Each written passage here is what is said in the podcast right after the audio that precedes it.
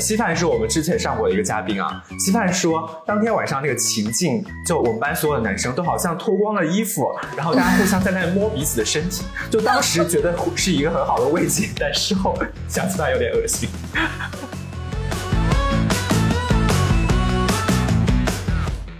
时候呢，我姑姑又在家庭群里问了一下：“你们今天去了哪里啊？”我爸爸说：“还在排上禅城的缆车。”然后我姑姑就在群里艾特我，你知道吗？他说：“呃，旅游规划做好一点，明天带他们去一些其他地方。”有毛病吧？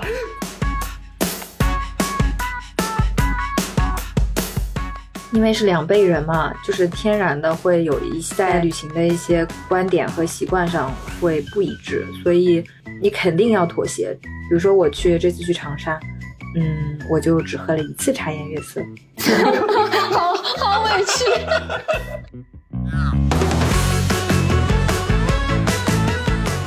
道小歪跟我妈相处，她有什么想说的吗？可是阿姨会听，哎，我现在不能叫阿姨，是不是？哎，当然，anyway 的阿姨会听节目了，那呃就不多说。你什么意思？你这样说完反而不就是不好？没有，啦，很好，很好。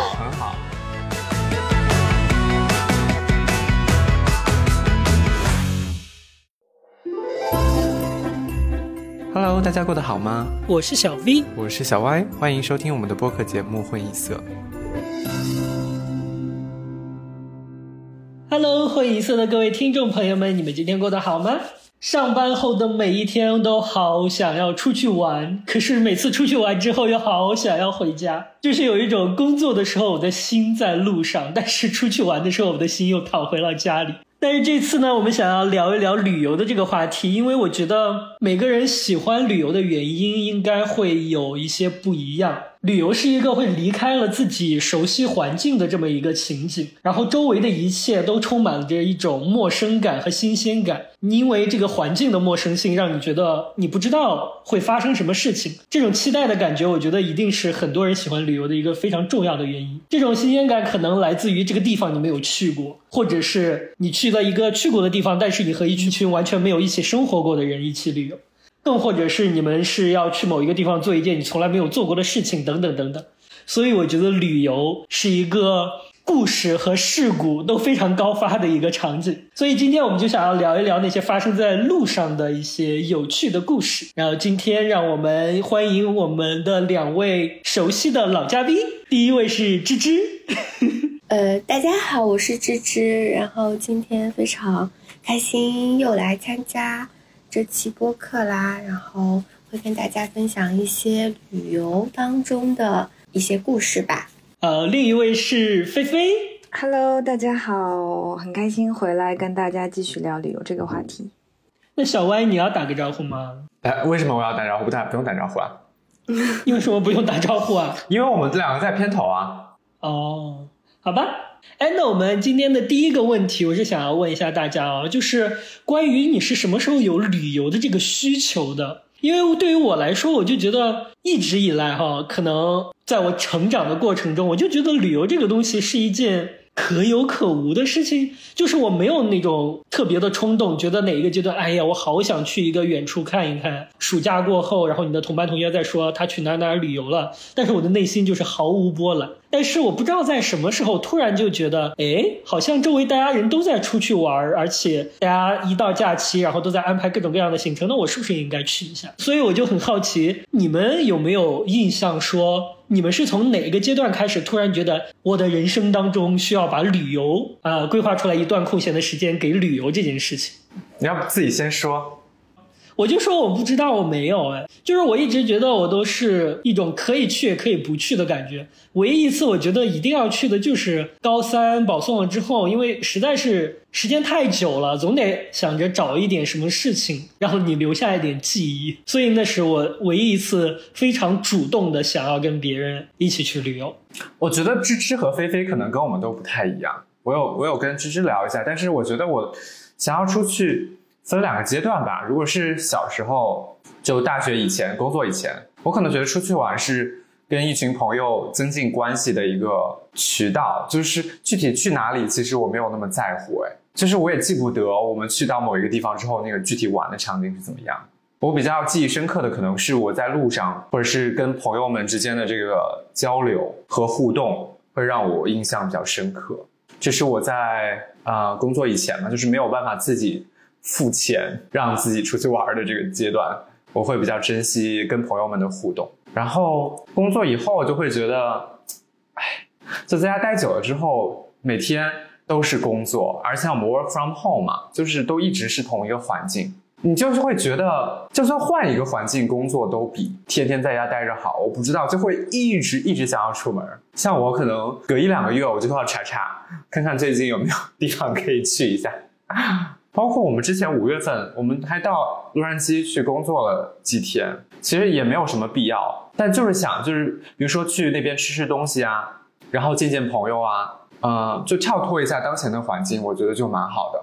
其实到那边的工作条件是很差的，你在家你自己是 set up 好的一个工作环境嘛，有桌子啊、椅子啊都很舒服。但你要去酒店工作的话，哦，那就很费劲了，就是两个人 占一个很高的那种桌子，也也不是很舒服，但就硬工作。然后还要去那个酒店大堂工作，但就是也是别有一番风味吧，我觉得。酒店大堂工作，啊，对啊，我们之前去 LA 的时候，因为它酒店大堂其实没什么人坐，它是那种商务型的酒店嘛，所以它就是有很多的桌子供你使用的，所以你就在那儿架个笔记本就开始工作，就这样。关于这一点，我就想要说，其实一个换换环境，特别是上次去 L A，然后还要工作的那几天，对我来说是一个，我觉得是一个很危险的行程。就我觉得我一直都是在那个悬崖旁边，马上就要掉下去那种感觉。为什么呢？因为我一旦换了环境之后，我就完全无心工作了。我就觉得这两天就是应该是一种半放假的状态。于是这两天这个工作，如果它没有什么问题，就是水一水划一划就过去，我就会有一种啊，好吧，他没有给我找幺蛾子，我可以享受这个假期的感觉。但是如果这两天给我出了一个什么麻烦事，我直接会原地爆炸。所以那两天我的心情一直是在悬崖边上，我就祈祷他不要不要给我出什么麻烦的事儿，不要出门麻烦的事儿，让我可以安心的熬到我们正式放假那一天。所以我觉得这个换一个环境工作对我来说还是一个挺危险的，很容易让我的心情不好。哎，说到这个，其实我突然想到了我之前没有想到的一个事情，就是我们组，因为我们组很 flexible，就是除了你开会可能要在，然后其他时间，呃，你你晚一点回消息，其实没有很多人会在乎，也不会有人一直催你这样。所以之前疫情期间，在北美这边，其实很多人就是就把房子给退了，然后就在路上工作，你们知道吗？我不知道国内有没有，就是有啊、有是吗？对我有个朋友在 PayPal，我感觉他一年到头就是在外面旅旅居的那种感觉。啊对。对，然后在就是开到新疆，可能待个十几天、二十天那种，然后在路上工作，好爽啊！疫情期间在在美国这边是很多这种的，包括我们组里有一个印度的同事，他也是。我说那你要怎么工作啊？他说啊，那我就早上和晚上玩啊、或者是早上或者晚上工作，中间就晚这样，就是重新调整一下 schedule，然后周末就夜晚。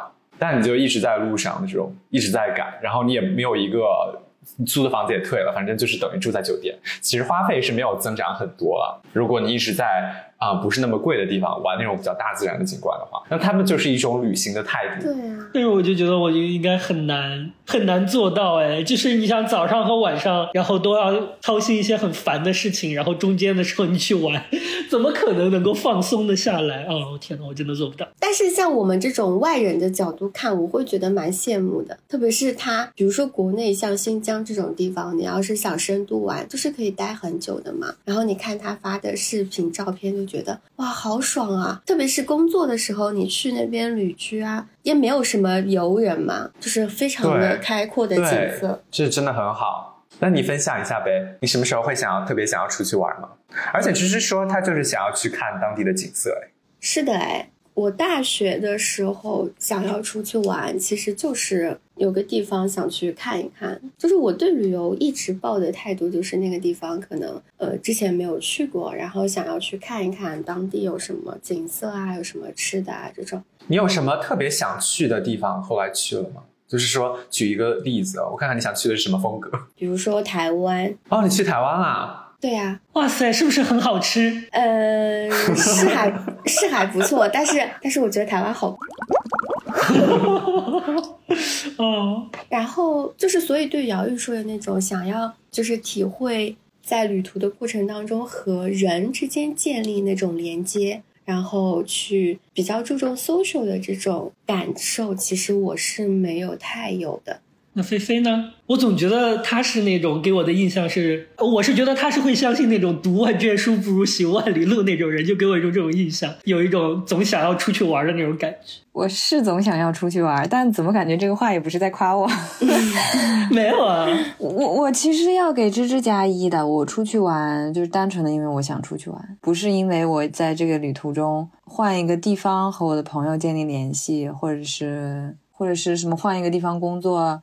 换换环境没有的，我就是因为想去这个地方玩，我也无法接受我旅游的时候工作，对吧？是的，简直不可容忍。我就是希望那一天没有任何人打扰我，我根本就不会打开我的工作 APP，必要的时候我会把这个软件退出。反正我就希望不要有人找我，我就希望我这段时间好像没有工作一样。全当自己失业了，然后这样我才觉得我会玩的比较的快乐。我好像不不希望我的工作和我出去旅行有融合，我觉得他们就是两件事情对我来说，因为工作就是为了谋生，我出去玩就是为了快乐。我觉得两件事情没有办法 融合在一起。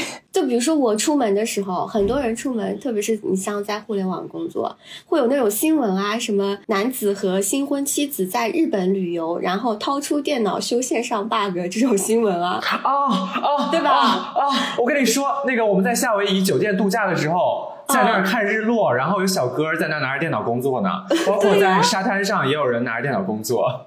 夏威夷的海滩，哎，对呀，我就是出门是，就是我会给自己非常多的理由不要带工作电脑，就不要带，就是那个 bug 不解决也不会死。但是我有我有学长，就是我经常去找他们玩的一对 couple，然后那个学长他就是我们出去爬山哦，他包包里都会背电脑，山上也没有信号吧？背上去有什么用啊？哎，有的呀，你手机开个热点什么的也可以有啊。你像我，我同学他也是，就是我们在一家公司，他在可能另外一个商业化的部门，他是周末的时候出去看电影都会背着电脑的那种。其实我有这种经历的，就我的上一份工作是要求我们七乘二十四 on call。我操，那半夜也会要？对，就是我们的手机会设设白名单，设给比如说嗯自己的老板或者自己的备份。同同样，我的手机号也会是别人的白名单。对，你们就是等于每天在 on call 的一个概念吗？对啊，就是七乘二七十 on call 嘛。然后他就会，所以我出出那段时间我出门也是会背电脑的，就我会是你们描述的这种，比如说出去爬山背着电脑，或者在夏威夷的海滩背着电脑的人。但这个不妨碍我，就是假设我一旦有背靠，我就会觉得今天毁了。对，真的是。真的会觉得一天都毁了。对，所以可我我在想，也许这个也是我换工作的原因之一。总之，我想表达的态度是，就是我跟菲菲应该会是那种出门就是尽量能不带电脑、不碰工作，就永远不要点开那个消息的人。但我们不一样啊！等一下，我们不一样哦，我得澄清一下，我们是没有请假哦，我们只是带着电脑换了一个地方，并不是说我们假期是不会开电脑的哦，在在我们公司是没有这个需求的，我就会说我在 vacation。对，但是我就不会在我明知这一天可能会有工作的时候，就是我不会说，那我就这样，我换一个地方去工作好了，反正也没有关系，我既可以玩到，又可以兼顾我的工作，我可能就不会做出这个选择。对对，either 我可能请假，偶尔我觉得这一天，我的我的心理预期是，我觉得这一天其实应该不会有什么工作，我也许才会做出这个选择。对，没错，就是我说的这种意思，就是我已经他换到 L A 工作那几天，我每天都预期说这几天可以滑，可以滑。所以说，如果他真的出现一个让我不能滑的事的话，我会非常非常难受。就对，就爆炸。哎，我还有一个问题，就是说你们两个都说很想去一个地方，所以说那个地方才是最重要的，跟你们出去玩的是谁也不是很重要，是吗？就我我是这样的，就是我那个地方很重要，我出去玩的这个人就足够的 safe，不要成为我的绊脚石。你这是马明远吗？马明远，菲菲，哎呀，好累啊！今天能不能十二点再出门？好烦！我现在好困啊，我想回去睡一下。你要不自自己去玩吧？真的吗？你不要把你自己的那些怨气，然后夹带私货到这里，好不好？这样你会有困扰吗？这个就涉及到我我我我出去玩的方式了，就是我是那种我会做计划，但我的计划不会非常的详细和拥挤。嗯，不会到每个小时要做什么。对我都是有八份儿的，所以如果说基本你不要太夸张，在这个八份儿范围内，我都是觉得 OK 的。但如果你比如说你早上醒了之后，你不是说咱们十二点再出发，你说我太累了，咱们今天算了吧，我 可能会有点爆炸，就是就是大概是这样的一个状态。我我猜我们一会儿可能会聊就是旅行中的旅伴的这个话题，那我就会倾向于一旦我有比较合适的同学或者朋友很安全的安全牌，我就不会再去。哎，比如说我认识了新朋友，我就想要看看我跟他在旅行中合不合得来，或者我想要借这个机会在他跟旅行中建立一些啊、更好的关系，或者留下一些回忆。然后那我就要不要约他一起去旅游？我不会的。那我还有一个问题，就是说你们想去那个地方玩，那个地方，比如说哪一些景点的哪些东西会吸引你，让你特别想要去呢？我出去玩就是，比如说现在在嗯前一段疫情嘛，你不能到国外去旅游，那我的优先考虑就是哪些地方我去过了，我会首先排除掉。除非这个地方我对给我给我留下印象非常好，我会希望就在我当时去的时候，我就觉得我一定要再来一遍。Otherwise，我就会把先 pass 掉，然后剩下的在那些我没有去过的地方里，择优选择一个我一听就还挺想去看看的地方。我刚其实也一直想问这个问题，就是因为就是你们想不想要去一个去过的地方？因为我跟小歪就属于那种比较的喜欢，我不知道是喜欢那种安全感吗？反正就是喜欢去去过的地方，就像我们每年都去夏威夷，而且。我们每次选择一个新的地方，都是要鼓足很大的勇气的。但是，一旦选择了这个地方，然后这个地方的体验还可以的话，我们有很大的概率会在接下来的某一段时间再去一次。就比如说，我们读博的时候去过好多次，然后没没地方去了就去 Vegas，然后现在每个到感恩节就去夏威夷，就特别喜欢去去过的地方，觉得有一种熟悉的感觉，然后去看一看你一年前在这里去过的时候吃过的某一家很好吃的店，再去一次。或者是上一次来的时候有一个没来及去吃的店，这次再去一次，就觉得这种熟悉的感觉会让我们比较舒适。我觉得我们两个是很特别的。其实我从来没有听过别人会有这样的，是吗？就选择，大家可能都会选择说去过了就不要再去了吧，干嘛一直去？然后我觉得有点像我们录播课，就如果这期两个嘉宾都很新，我就觉得有点很慌张，我就想说要不新老搭配一下，所以旅行的选择也差不多。就我会觉得哦，这次可以去老的地方，但我探索一一两个新的景点。你们懂这个意思吗？就是吃吃一些以前吃过的安全牌，但稍稍的再探索一下新的边界，大概是这样的。就包括我们去夏威夷去了好几次嘛，那每次去都会有一些哦，发现一些新的好吃的。但除此之外呢，我们可能在发掘一些新的景点。每次去，就虽然是在同一个地方，然后你做的事情有一些重叠，但你每次去还是。你大概有一两天想要挑战一下新的事物，但大部分时候就还在安全区区内徘徊。那我跟菲菲比较像哎，其实我也很难被一个新的地方吸引哎，因为我查一下攻略就觉得哦，看一下照片好了，然后觉得好麻烦哦。你因为去到一个新的地方要了解很多的东西，要做安排哎，所以才吸引你啊。对呀、你不会想说 它是一个完全新的地方，然后你可以体验它，就是你没有见过的那些风景。看视频和看照片和你真的去看，其实就是还是不一样的嘛。对啊，而且还有人文啊，就是你没有去，你怎么知道这个地方的人他平时的一个生活面貌是什么？他们日常的爱好是什么？然后他们有什么自己的文化？嗯，其实我觉得还是蛮不一样的，就是不同的省，大家还是有、嗯真的有一些区别的。那既然已经说到这个的话，我们就顺便问一下，你们如果每一次都会选择一个没有去过的新地方，那你们这个规划一般是怎么样规划的？呃，我一般是会先选目的地，就比如说我最近有几天假，然后如果假长的话，可能就会去远的地方；假比较短的话，就会去近的地方。然后定好目的地之后，然后再去再去 C 行程，就是呃，首先是看你最想去哪些城市嘛，最想去看哪些地方，然后把这些行程就是塞到每一天当中。具体的紧密程度是说，从一天来看的话，比如说我不能接受，一般情况下，特殊情况不算，我不能接受早上七点钟醒的，然后我也不太能接受一天可能有半天的时间都在路上，就会觉得这样其实那一天就很浪费。但是我也不太能接受太松。就比如说这一天可能有半天的时间，我都不知道自己要干嘛。心虚的笑，是你自己是吗？就比如说，你大概会规划一下啊，我们上午如果早起，就比如说我们八点起来，如果早起，我们上午大概要去哪里？然后下午大概要去哪里？然后中间是怎么连起来的？这些东西定下来我就 OK 了。但是不会具体到什么每个小时或者我们定一定要打卡到哪些地方。那 菲菲呢？我觉得你应该差不多吧，感觉。我我对我差不多，但我应该听起来应该比芝芝更稍微更灵活一点。就是我们的整体的逻辑是一样的，我也会根据我要去玩多少天选目的地，或者我很想去这个目的地，我就看看我能不能请够这么多天假。总而言之，第一步肯定是我先去哪。然后第二步就是在这个目的地的范围内，什么样的景点是我一定想去的？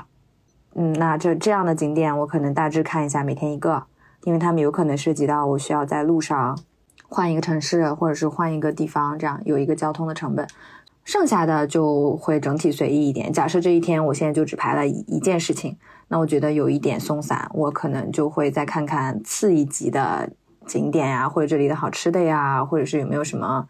特色的演出啊，会塞一塞，嗯，但是所有我塞的这些二级的，我都是可以接受调整的。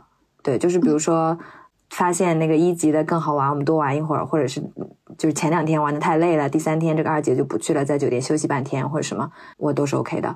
嗯，然后我也 OK 有半天在路上，因为我最近有一段时间出去玩，其实是都是自驾的，就到当地会租车，然后我会觉得这个。在路上的这段行程本身也还挺快乐的，所以就是只要我最想去的那些一一级优先级的景点我去到了，其这一天剩余的时间我都是 OK 调整的。嗯，但是我应该不会从八点开始规划我的时长，应该怎么也到十点了。对不起，芝芝，就是我应该就是就是七点肯定是没有可能的，除非那天要赶车。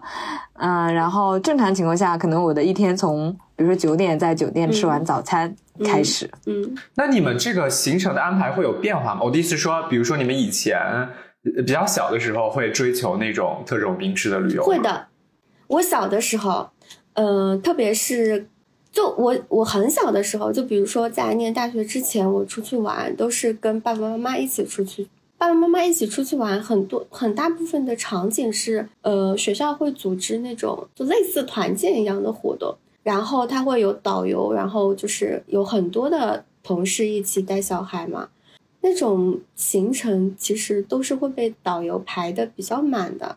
所以我那个时候遗留下来的惯性就是，我感觉可能你出去玩就是要排的稍微满一点的，特别是中国有句古话，来都来了。哎，我我突然受到了启发，哎，这可能是为什么我不想要出去旅游的原因。因为小时候经常被安排这种行程，然后参加那些旅游团，给了我一种非常累、非常就是累成这样，我不知道在玩什么的那种感觉。所以我一直以来对旅游没有什么兴趣，很有可能是因为这个留下的后遗症。然后，所以我我受到启发之后，我的大学有一段很长的一段时间，我出去玩是要把自己稍微排的满一点的，因为就感觉来都来了嘛，然后你想看的地方有很多，那你就稍微排满一点，然后就是尽量的去把这些都看掉。但是后来慢慢的会会放松一点，是因为那些比较满的长期的行程，你体验过一两次之后，会发现真的好累呀。嗯，可能你回来之后还要花上几天去恢复一下自己的元气。对啊，那回来之后工作。然后后后来慢慢的就会，而且跟那个什么也有关系，跟你的。经历啊，你的年纪啊，都会有关系。不得不承认，就是随着人年纪慢慢变大，还是会有玩不动的情况的。那菲菲呢？以前会有吗？你们家出去玩的话，会安排的很紧吗？对，会的，会的。因为，嗯，因为以前是跟团嘛，我觉得旅行团就是他如果不给你安排的紧凑一点，就显得你的钱白花了。对，所以我觉得这个是旅行团的通病吧。即使到现在，你抱团出去旅游，应该还是会蛮紧张，因为我我我妈妈还是会。跟团旅游，所以他还是会出现那种，比如早上六点就 被导游叫起来，然后晚上十点可能才送回酒店的这种行程安排。我我是没有很喜欢安排的很紧啦。但但小的时候可能像芝芝说的那样，精力还可以，就是尚且可以跟上，所以我也没有很明显的觉得在安排这件事情上对旅行团不是很满意。但我对于他们去的那些景点 和每一个景点预留的时间是很不满意的，所以我会就从我高中高三以来，就我就没有再跟过任何一个旅行团旅游了。就我所有的行程都是就是自由行，对，就是这个词。嗯，因为我会觉得这时间上的灵活安排当然是很重要的，但是其次就是我想去哪我说了算。就有时候旅行团规划的那个景点，我看过去有有可能有一半是我并不想去的，然后我想去的他并没有给我放上去，这才是我没有没有选择继续旅行团的重要的原因。在讲我们的规划之前，我还有最后一个问题：你们到底如何在什么渠道上发现自己想去哪些景点？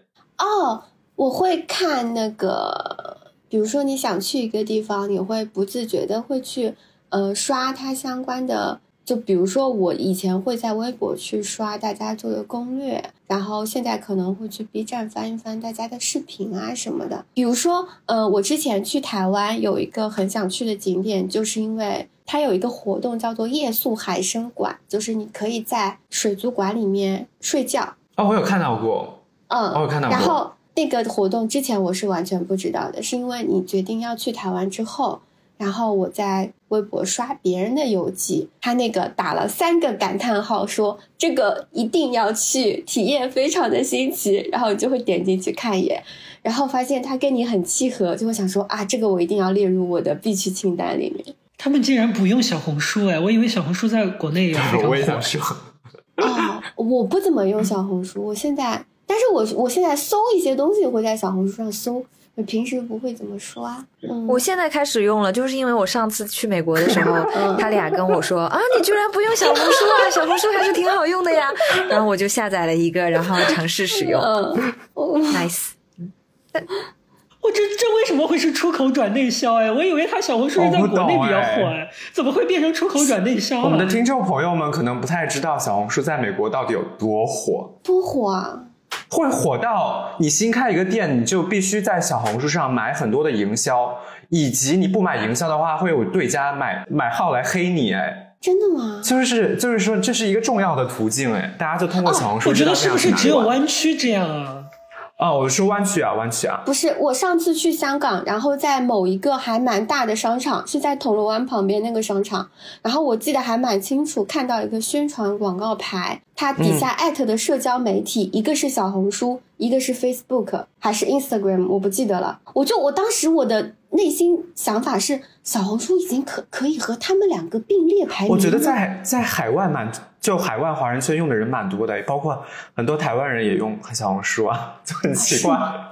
是，我觉得可能海内也挺多的，芝芝和我可能只是特例吧。不不不，那至少感觉上就没有那么普遍嘛。我几乎周就是周围的男码农、女码农几乎没有不用小红书的。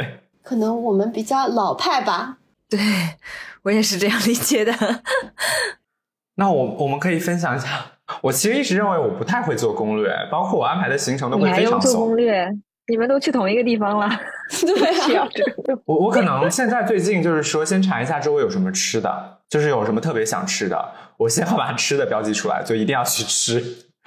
然后再看一下有一到，比如说我去玩四天，我可能排两个我必须要去的地方，然后其他的时间就。再再看心情，我可能会 mark 一些就是二级景点，然后到时候再看心情怎么安排，大概是这样一个情况。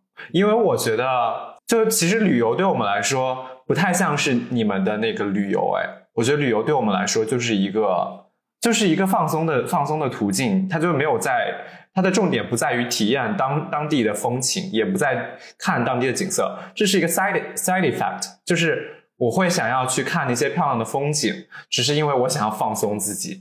就是我，我觉得今天还有一个很重要的点，就是我想知道大家在各种各样的旅游的经历里面有什么特别难忘的。然后我们先从小时候的旅游开始，就是刚才菲菲说的提醒到我了，我想分享一个我小时候去参加跟团旅游的故事。我不知道为什么，我印象中我小时候一个正儿八经的跟团旅游好像就只有这一次，但这次我印象非常深刻。就是像菲菲说的一样，因为你是完全是靠别人安排，而且是家长付的钱嘛，再加上小时候精力比较旺盛，所以你就能够接受一些非常紧凑，然后又很累的那么一个安排。而且我现在回想起来，其实我当时把自己弄得特别惨，我觉得我回来的时候简直简直惨爆了，就就整个是一个苦行了一阵回来的那种感觉。但是。我现在回想当时的心情的话，我当时还小的那个我自己就没有觉得很难受，反而还觉得还挺新奇的哎，我去旅游了。就总之呢，那次旅游是我跟了一个团去青岛，而且没有大人哦，是我和我妈的一个朋友的儿子，他们两个人就合伙给我们两个报了团，让我们跟着一个旅游团，所以就只有我们两个小孩是互相认识的，加上一车不认识的参加这个旅游团的大人。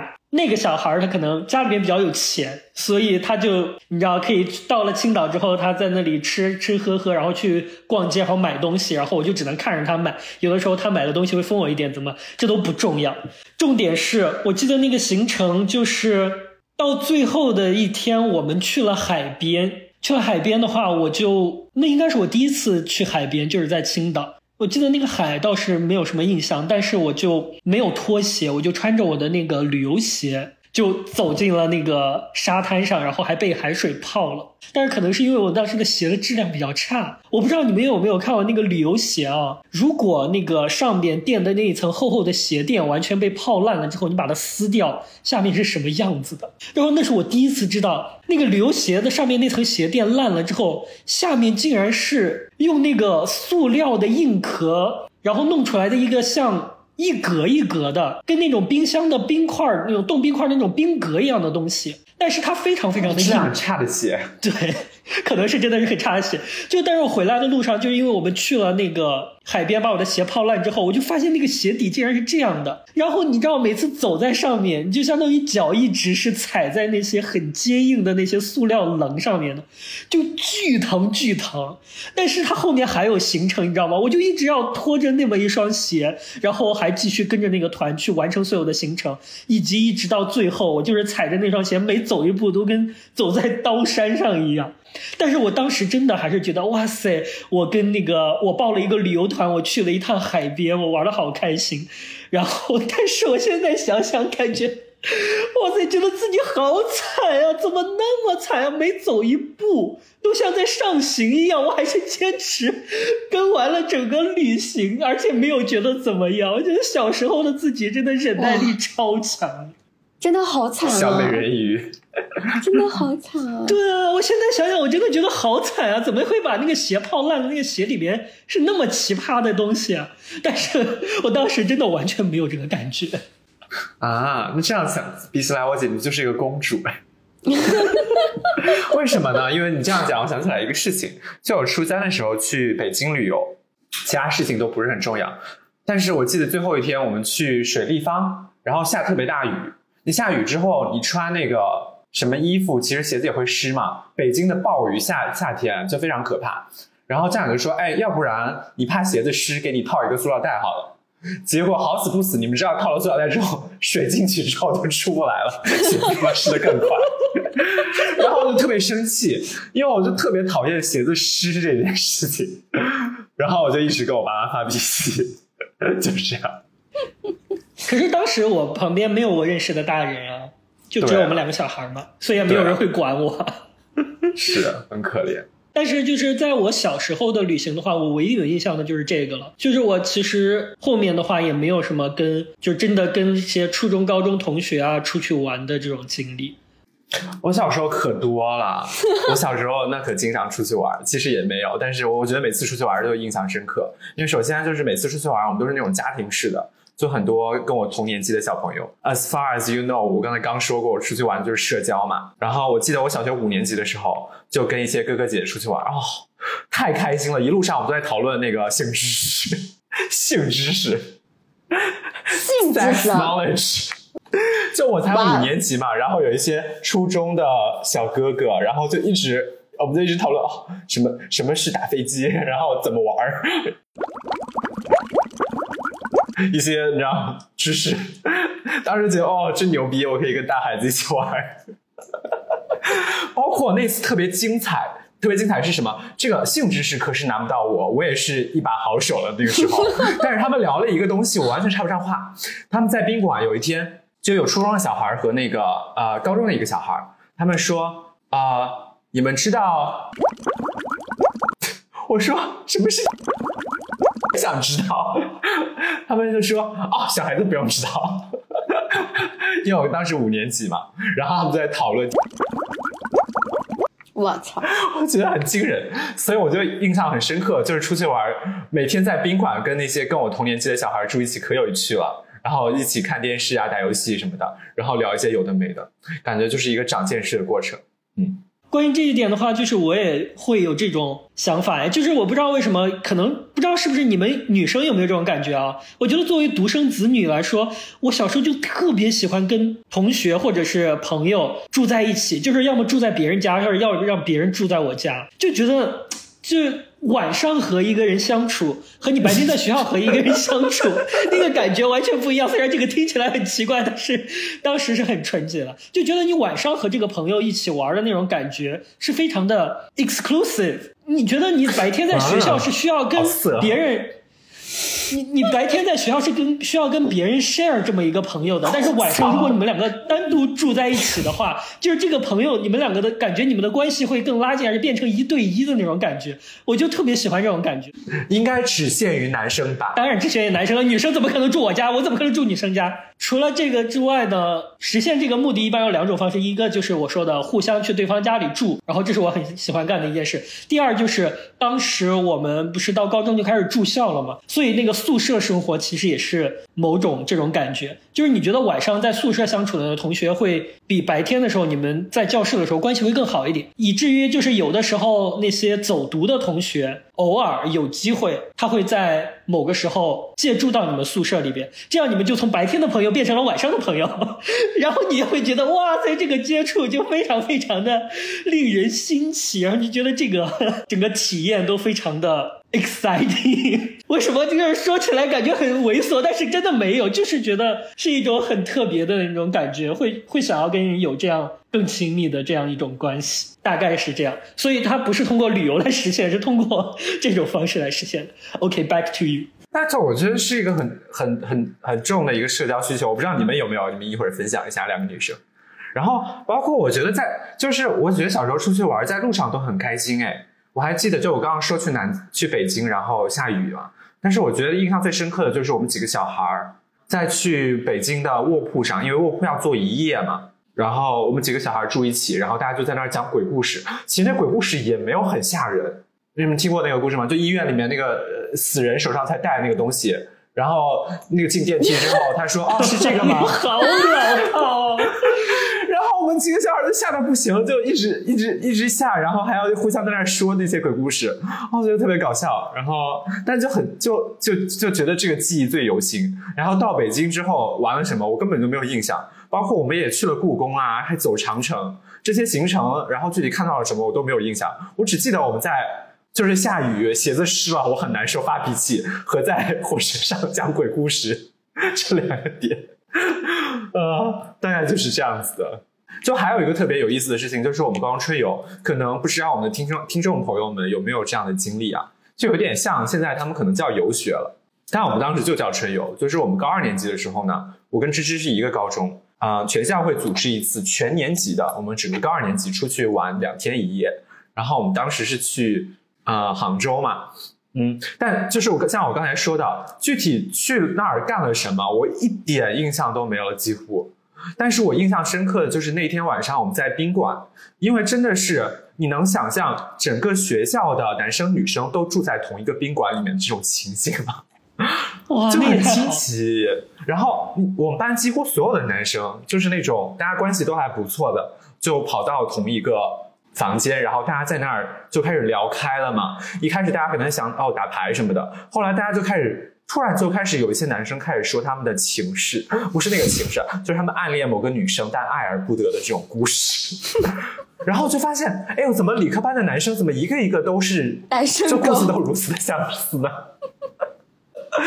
全部都是暗恋女生，然后都没有办法交往，哎，都是暗恋这个暗恋那个，啊大家就好难过，好难过。我到现在都记得当时那个氛围。后来稀饭嗯，但稀饭是我们之前上过的一个嘉宾啊。稀饭说，当天晚上那个情境，就我们班所有的男生都好像脱光了衣服，然后大家互相在那摸彼此的身体，就当时觉得是一个很好的慰藉，但事后想起来有点恶心。好，不是不是不是，你你你先说，你刚才的那段话啊，这是一个比喻，这是一个比是吧？喻，比比喻。你太不是真的，不是真的。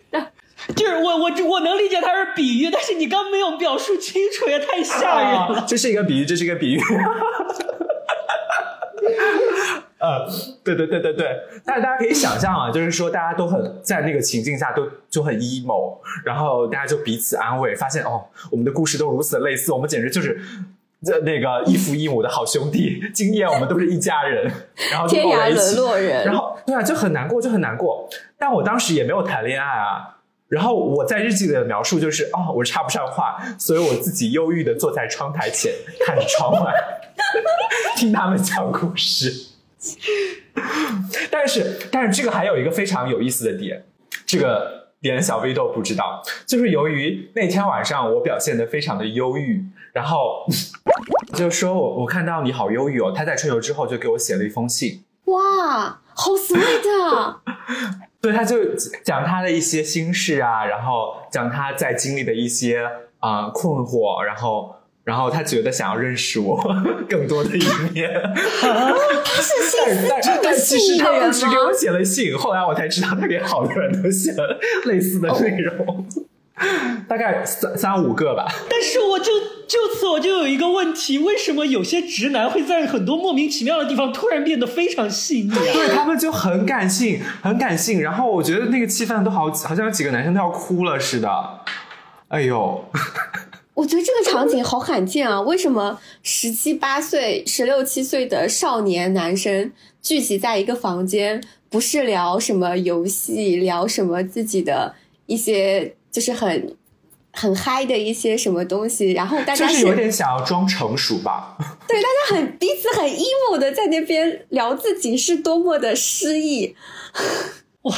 但是也太神奇了吧！你们班所有男生就没有一个人有成功的恋爱经历吗？二十多个，他们班还有还有二十个在男生。那个环境下，应该也不好意思说吧？你说啊、呃其实我有女朋友哎，女朋友，我说出去，出去，出去，这里不欢迎你。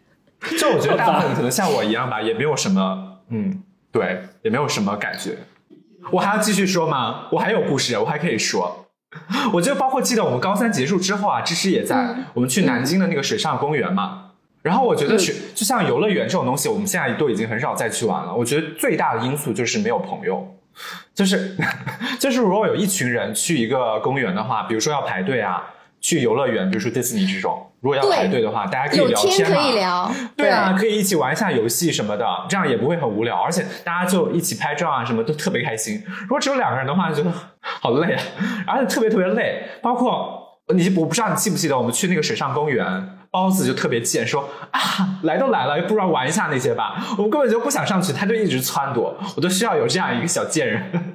是的，要 要不然你就就是看着那些刺激的项目有点望而却步，但如果有一个人强势的拉着你去，你想说，哎，算了，要不然去一下好了，要不然的话可能就也没有办法就玩的很开心哎，我觉得是这样的，所以我我现在跟呃马明友我们两个的行程基本上不太会安排呃很刺激的那种游乐园了，所以我觉得这也是一个不一样的，就是就是呃年纪比较小的时候有一群人出去玩。大家就比较有 diversity 嘛，就各种各种性格的人都有。然后有一两个特别开朗的性格的话，就等于是会可以活跃整个气氛，然后啊、呃一直撺掇大家做一些比较冒险的事情，就会成为一个比较好的回忆。所以对于选择的地方啊，可能也有不同。这是我觉得年轻的时候，反正对我来说，你看记忆最重的都是这种啊，跟谁谁在做了什么事情啊，然后跟谁关系又更近了一点啊，或者大家当时聊了什么天啊，这种就对我来说是啊、记忆最深刻的。但具体去玩了什么，我真的不记得哎。我从另一个角度补充一下我们那个高中春游吧，就是我们当时是，就是我记得我们去了哪些地方，玩了哪些景点，因为我记得很清楚，我们那时候去了西湖，然后还去了雷峰塔，然后那天晚上的时候。两天一夜在外面住宿嘛，大家就会很想要，就是在一起玩到深夜那种感觉。嗯然后我们我们一帮男生女生就约好了那天晚上要去男生的房间里面打牌。哎，我觉得有一个问题啊，其实就是你们班男生女生之间是有很多 couple 的，对吧？呃，对，那个时候会有一些 couple，然后会想要去他们男生房间里打牌，然后我们都已经买好了可乐，买好了肯德基了，然后上了楼，看到我们班主任，我们班主任说：“你们要去哪里啊？” 然后我们当时就非常乖的跟他说：“我们要去男生宿舍打牌。”班主任说：“不能去，女生回去。”重点是那么多肯德基，然后我不知道为什么当时都没有让他们分一袋，那么多肯德基，我们女生一袋都没有哎，全部都被男生给拿走了。所以是你们买的是吗？呃，就大家一起买的嘛。然后我们女生就是我们班十个女生嘛，我记得应该那个时候大部分的女生都在一个房间里面。我们那个我们十个女生大家一起在聊有的没的，我不太记得。跟姚月不一样，我不太记得我们聊天的内容是什么了，但是我记得我们是一直在那个房间里面聊天，然后聊到三四点的时候，大家都没有人愿意回自己的房间，所以我们十个人睡在了那一个房间，就两张单人床睡成了大通铺。中间的时候，我们还一度就是跟男生宿舍、男生房间打电话。然后他们在跟我们，我也不记得具体的内容是什么了，但是他们在跟我们描述他们有多嗨，就是肯德基有多好吃，然后他们 他们玩的有多嗨，这样。我记得有听讲哎，因为你们很嗨，老师说到宾馆之后不准出门，然后我们班就说他们班怎么跑出去买肯德基啊？反正后来班主任还警告过我们，好男生宿舍很嗨，他后来好像还去警告过一次。他们就是真的就是很嗨的在聊天，大家在高谈阔论一些事情，就没有 没有任何什么 emo 啊这种东西。好好奇哦，这才是正常的氛围吧？我觉得。对啊。哎，那你们老师是一直在监视着你们各个宿舍吗？不在，不在，不在。老师都不住在这个酒店。对啊，那为什么不能就是你们老师说你们女生回去，然后等到老师走了之后，你们再悄悄的溜过去不就行？其实是可以的，其实是可以的，其实是可以的。但是当时就很乖嘛，因为你想，我们当时都很乖的跟老师说我们要去男生寝室玩了，就 就很傻。当时这样想是可以的。那菲菲呢？你记得你小时候有这种跟一大帮同学一起出去玩的经历吗？不，我在搜肠刮肚，但好像完全没有。没有也可以了。对啊，那你小对于你小时候比较印象深刻的旅游，你你有你有哪一段是觉得比较有趣的吗？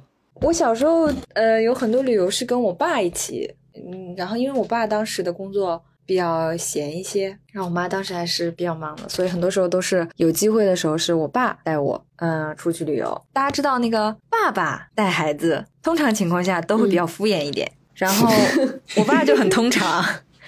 然后作为一个通常的爸爸呢，他会怎么样带我出去旅游呢？他会首先在他要跟我出去旅游的时候，带我去把头发剃了。所以就是我小时候的旅行照片里有很多都是寸头，或者是那种就非常短的短头发，因为我爸没有能力给我扎头发。哦，我知道，我跟我爸出去也是。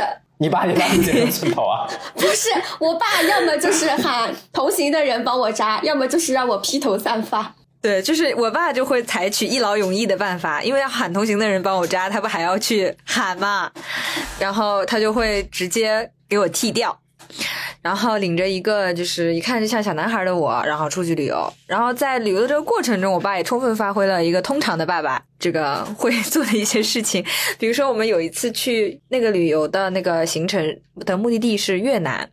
但是他是从陆地出境，然后就会经过广西，然后当时的广西还有一个，好像是说还有一个合法的赌场还是什么，我的印象已经不是特别深刻，当时还很小，他就有一个非常非常大的一个赌场立在那边，旅行团就安排大家去参观，但这里有一个小小的问题，就是未成年人不得参观。那我当时才大概是九岁。十岁的样子，很显然我是没有办法混进去参观的。但是我爸真的好想知道赌场里面长什么样子啊，所以我爸就决定，他对我说：“你站在这里等我，我先进去参观赌场。”就这个旅行团所有的人，所有人全部进去参观赌场了，有且只有我留在赌场外面的那个大的广场上。然后当时也没有手机嘛，也没有。好像手机也没有普及，或者是我也还小。我的天呐！就对，就我自己一个人站在广场上，我也没有想过，我爸也没有想过，如果他进去参观之后参观很久，或者是导游不走回头路，从别的门儿走掉了，或者是总而言之他联系不上我。但是因为他好想参观一下赌场，所以我爸就决定告诉我在这里等他，他又进去参观赌场了。我我我现在已经记不清楚，但我应该等了还蛮久的，可能就在那个广场上坐了两个小时的样子。哇，好危险哦！对啊，那那万一被人领走怎么办啊？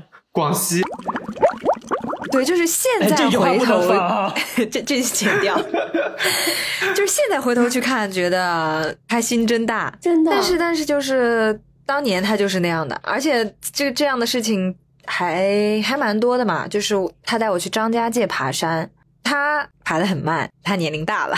到那里了，我作为一个还不到十岁的精力充沛的小孩，我爬得很快。他非常开心的说：“你爬吧，你爬上去，在上面等我。”然后，据我爸描述，就是我当时在一个，嗯、那个时候也很早嘛，其实景区的开发也相对还比较没有那么完善，所以他就会有一个地方是下面就是悬崖峭壁，但是那个栏杆木质的栏杆就很很稀疏，大概两个栏杆之间就有嗯，半米以上的距离。你你会掉出去的是吗？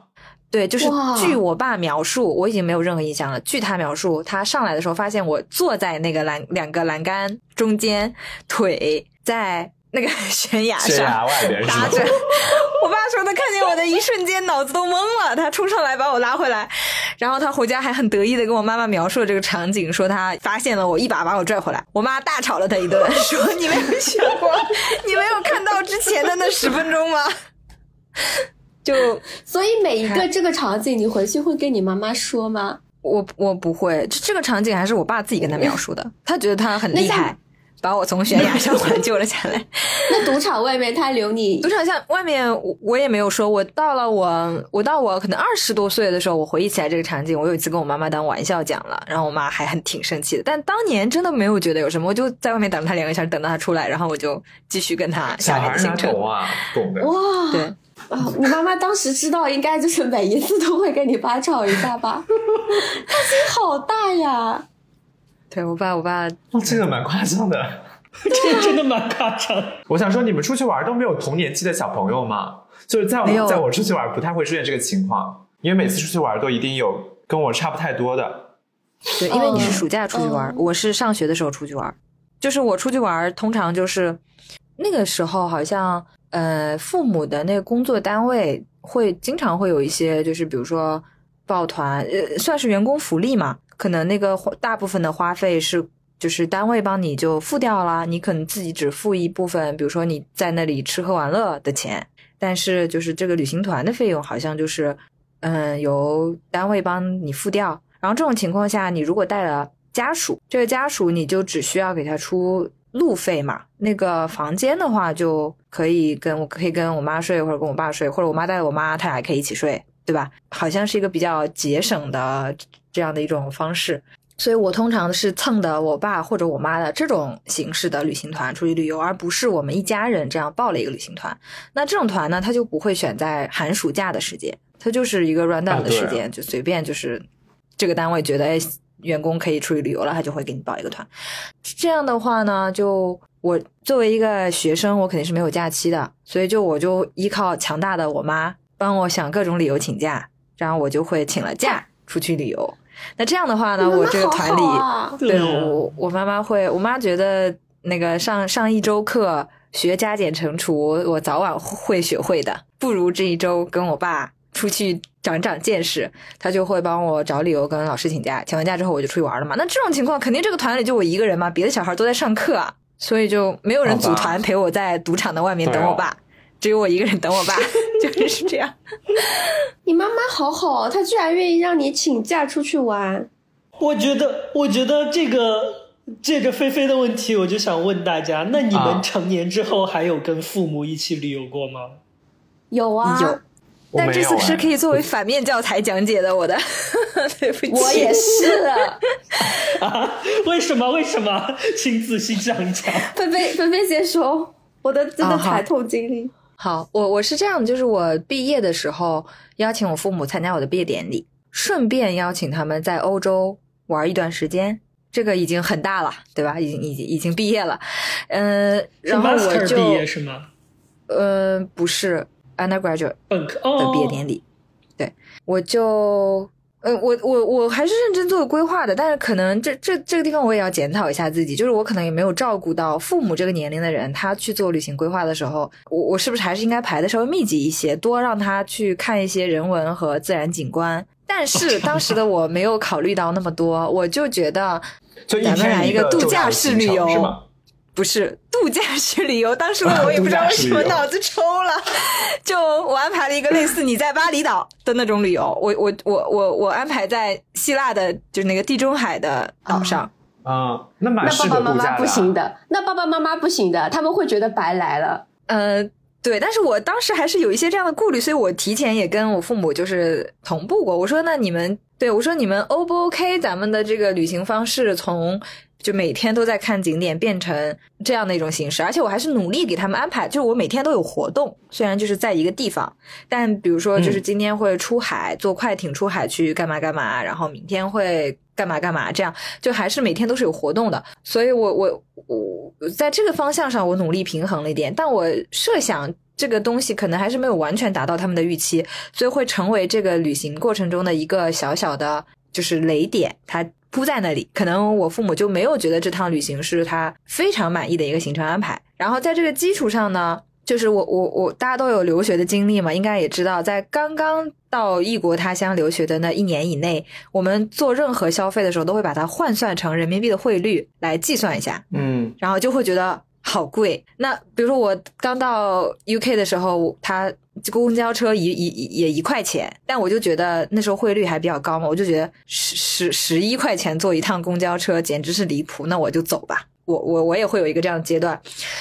那我父母突然到欧洲去，他一定经历了这个阶段，他会把所有当地的那个物价牌乘上欧元的汇率，然后来判断这个东西贵不贵。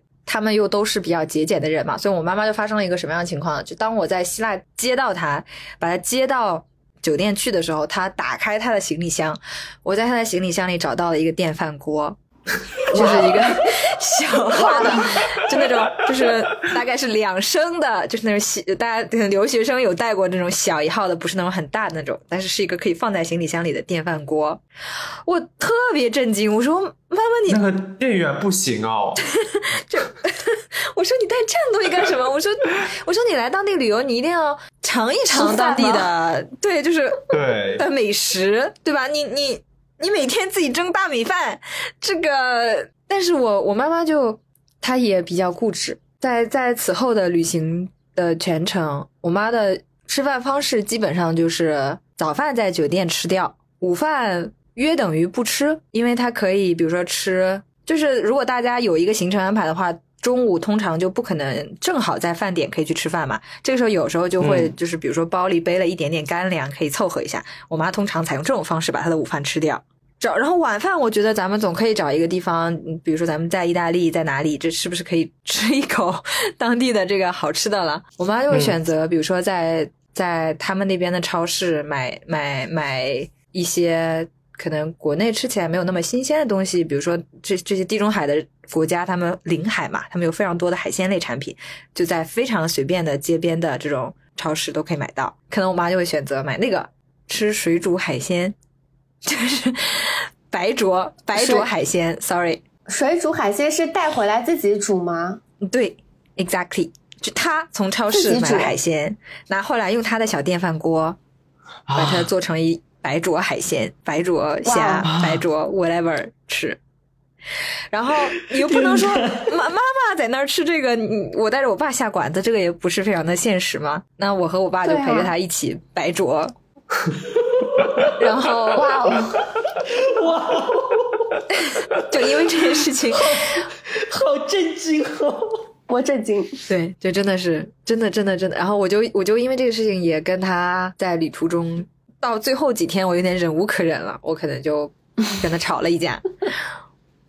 我对，然后我妈可能也有点委屈，她就觉得嗯，可以理解对对对，等一下，我我严肃的问菲菲这个问题啊，你觉得这个矛盾是可以通过足够的沟通来化解掉吗？在你接下来的旅行规划中，就以后的，不能，不行吧？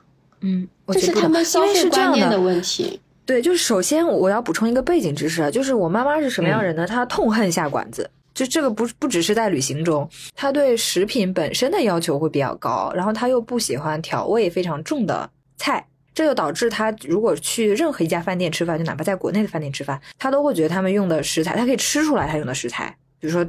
同样是排骨，如果在家里买排骨，其实他会买你市面上可以见得到的，应该是最贵的那种了。但是他去饭店吃饭的时候，他就会觉得他用的这个排骨是那种比较不是特别新鲜的啊，或者是不是特别好的那种散养的猪的排骨，或者散养的鸡等等，他可以吃出来。在这个背景下，他又觉得就是他用的食材又不好，然后嗯、呃调味又很重，不符合他的口味嘛。所以其实我妈就属于，如果如果不是比如说社交必须，她和她的朋友啊同事啊，她是从来不会想要主动说我要去饭店吃饭的，他是发自内心的不觉得饭店的饭好吃。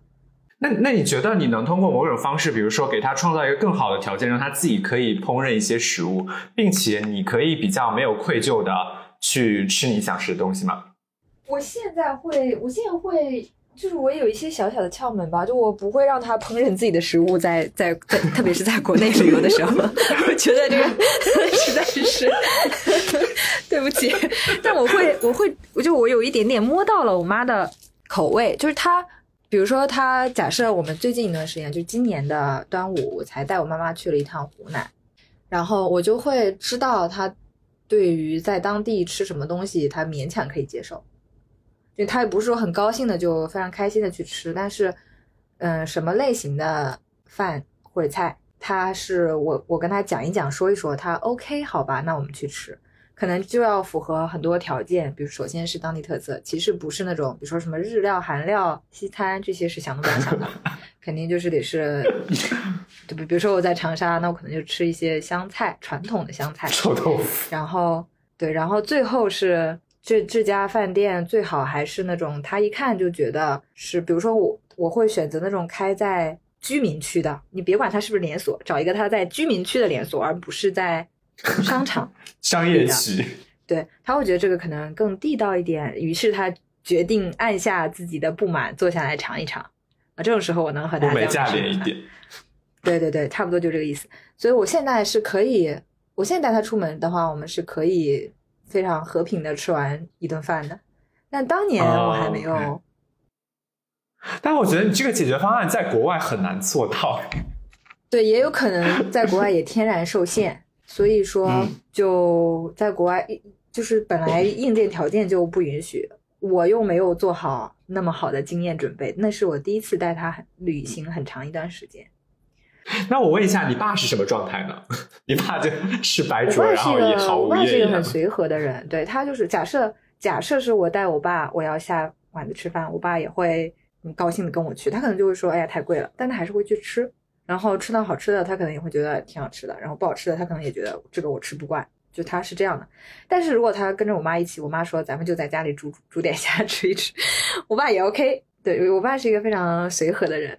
胜在他的随和，所以他才能就是 跟我们俩，我和我妈都会比较强势一点。那芝芝呢？呃，我是我最近一次跟我爸妈的旅游是去年前年的时候吧，因为我我当时他前情提要是什么呢？就是呃，念书的时候其实一直都是爸爸妈妈带你出去玩嘛，然后我当时的想法就是上班工作之后，我的想法是怎么说，在你没有投入就是你自己的家庭或者怎么样之前，然后你爸爸妈妈身体也健康，也可以到处走的时候，其实你们家就是你们自己这个家庭是会有不是很长的一段时间是可以每一年大家一起可以出去玩的。我觉得这个时机。是非常难得的，是需要珍惜的。所以我当时给自己定的规划就是，我可能每一年都要带我爸妈出去做一个，就是我们自己的家庭旅游。但是，呃，因为疫情的关系，然后你可能第一年就没有出去嘛，然后第二年我就发现那个时候国内管的比较松，然后我就发现可以出去玩了，我就非常开心的跟我妈妈说，我们这个长假要不要就一起出去玩，我们家庭旅游一下。就大家其实平时都要上班，都没有空嘛，所以我们就是只能在节假日的时候去。所以我们那个时候是五一的时候选择去了北京，因为我我爸爸是一个很喜欢怎么说，他是一个很喜欢历史文化气息的这么一个人。我不在不不太评价他是不是装逼啊，但是他，比如说他跟我说，我比较喜欢南京，不喜欢上海，就这种。南京有很多地方可以逛，这样子。然后我们就去北京嘛。但是现在就是，比如说你你提议要带爸爸妈妈去北京，然后现在的状况是你有很多的门票啊，然后景点的门票啊，就是你都是要在网上买的。就比如说什么故宫，你那个门票，你甚至是要，特别是五一的时候嘛，你甚至是要掐零点去抢的。呃，其他的一些园的门票也都是要在网上买的。那我爸妈肯定不会在网上买这些票嘛，那肯定就是我去买。所以它其实不是一段糟糕的旅程，因为我们大家玩的其实也是很 OK 的，中间也没有什么争吵啊什么的。但是前期准备，包括中间的玩的一些过程当中，会让我觉得比较的疲惫。就我当时的感觉，就是自己被军训的那种感觉。就比如说一个非常典型的例子是。我当时非常想当然的以为，那我们出来玩，我提前一下自己早起的时间，我提前到七点，是不是我们也可以？就七点真的很早了，对吧？我早上的行程从七点起床开始规划，已经很早了吧？但是七点钟我起来的时候，就看到我妈妈坐在我旁边，哎呀，你醒了呀？她已经所有的东西都弄好了。哎呀，你醒了呀？我们出去买了早饭，你吃一点早饭吧。我们今天去哪里呀？就是。压力很大哦。对，然后他们每一天的，就是我会跟他们说我们当天的行程是什么，但是他们每天也都会问嘛，所以你每天都要回答他们的问题，就是我们接下来要去哪里，我们等一下要吃什么，就是每一个问题都是你要去回答的。当时就是有一件事情让我觉得，而且这些事情你没有规划好的话，我不知道为什么我会莫名其妙的觉得很愧疚。就比如说当时第一天，第一天的时候，我们是五一的第一天，我们准备去长城嘛。然后那天我是报了一个当地的一个大巴，然后去长城。可能我没有预估到我们可以那么早起，所以我报的大巴的时间是十点还是十二点吧？但是他路上堵车，谁知道五一北京那么多人啊？他去长城就堵车堵了好久。然后我们排缆排那个上长城的缆车又排了两三个小时。我爸妈全程他没有跟我任何的抱怨，就是他们比较好的是，他们出去之后觉得呃什么就是你。他们辛苦安排的，对对对，他们不会说我安排的不好怎么样，但是怎么说？但是肯定会有一点点那个情绪在。你排队排两三，对你排队排两三个小时嘛。特别是那个时候呢，我姑姑又在家庭群里问了一下，你们今天去了哪里啊？我爸爸说还在排上禅城的缆车，然后我姑姑就在群里艾特我，你知道吗？他说呃，旅游规划做好一点，明天带他们去一些其他地方。有毛病吧？关你屁事啊！我操，这个是你姑的问题，真的真的，这绝对是你姑的问题。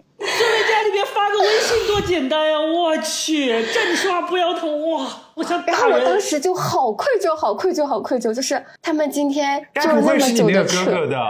对对对，他们今天坐了那么久的车，他们排缆车还排了这么长的时间，下午四点了，我们还没有上到长城，然后我就觉得好愧疚。然后第二天早上的时候。就所有的后面接下来几天的安排，我都非常的欲取欲求，就是我妈想怎么样就怎么样。她想早上三点半，早上三点钟起来去天安门看升旗，我也三点钟起来去天安门看升旗，就是希望就是到时候回家的时候，他们至少有东西可以跟我姑姑说，就是我们没有一天到晚只在排队，就是那种心情非常的复杂。所以那几天玩下来，真的觉得好累啊。但是你后面会有一种有一种些微的满足感，就是你爸爸妈妈其实整体来讲对这趟行程还是满意的。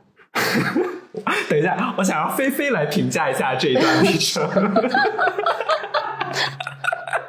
嗯，我我我我，你可以抓抓一一到两个重点聊一聊你的感受。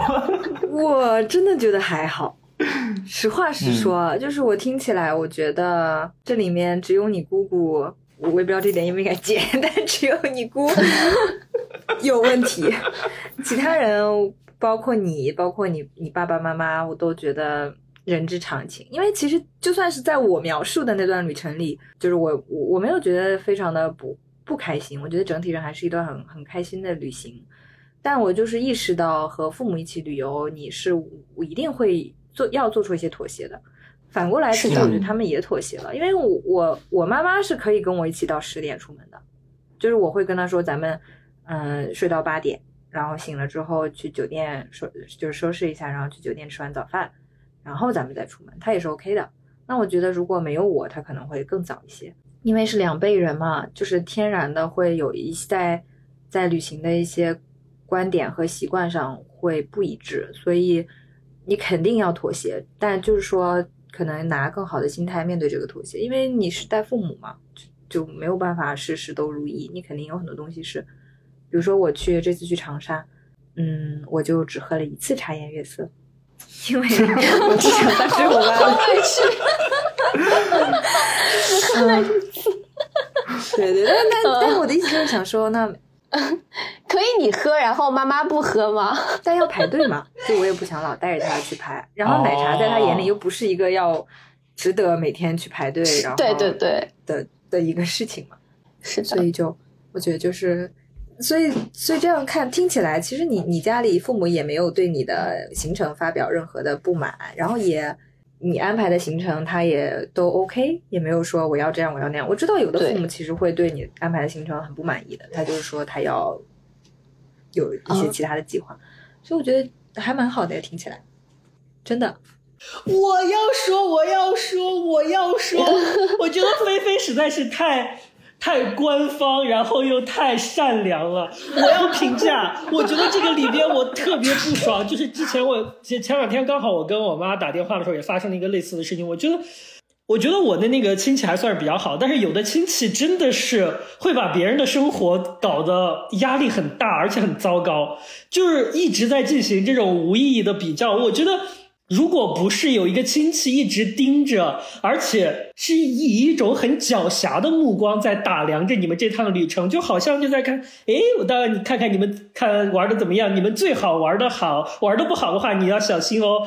就是虽然我在表面上不会说什么，你们知道我肯定会在背地里偷偷的说，哎呀，他们怎么什么去了五一去了北京，但是实际上怎么样都在排队巴拉巴，你就知道这种话一定会在他背后出来，就是给人造成那种很无形的压力，就是。我对于你和你父母，就是这整个行程，我也觉得你们你们这相处都没有任何问题啊。但是我觉得那些低气压，至少有百分之七十就是来自于这种非常狡黠的凝视，就让人非常非常的不爽。这种是的，这种感觉是的，特别是他们会站在那种过来人的角度，就是说你去那些地方啊，你都没有去吗？就是我觉得啊，救命！对啊，就很莫名其妙，而且午夜就是大家都在那里排队。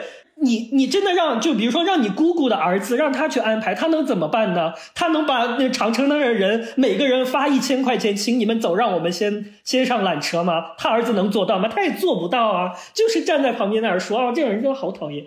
我觉得我妈在这方面已经是做的很好，她很少会去有类似的这样的比较啊什么的。但是我觉得，就是亲戚有的时候在旁边真的会给家长造成一个非常负面的影响。就是我妈一个这么少拿我和别人比较的人，当她在听到旁边一个我的一个阿姨，然后他们的主要目的是为了开解我说最近我的工作不是很开心，看有没有什么别的能为我做的，他们的。意图是好的，但是他们在旁边呢，就会有意无意的提到：“哎，你表哥现在在，哎呀，一个一年年薪就是一百多万，巴拉巴拉啊！他们之前年会上那个老板就是跟我喝一杯酒，然后就是五千块钱。哎呀，你都不知道他们那个年会上钱都不当钱的嘞。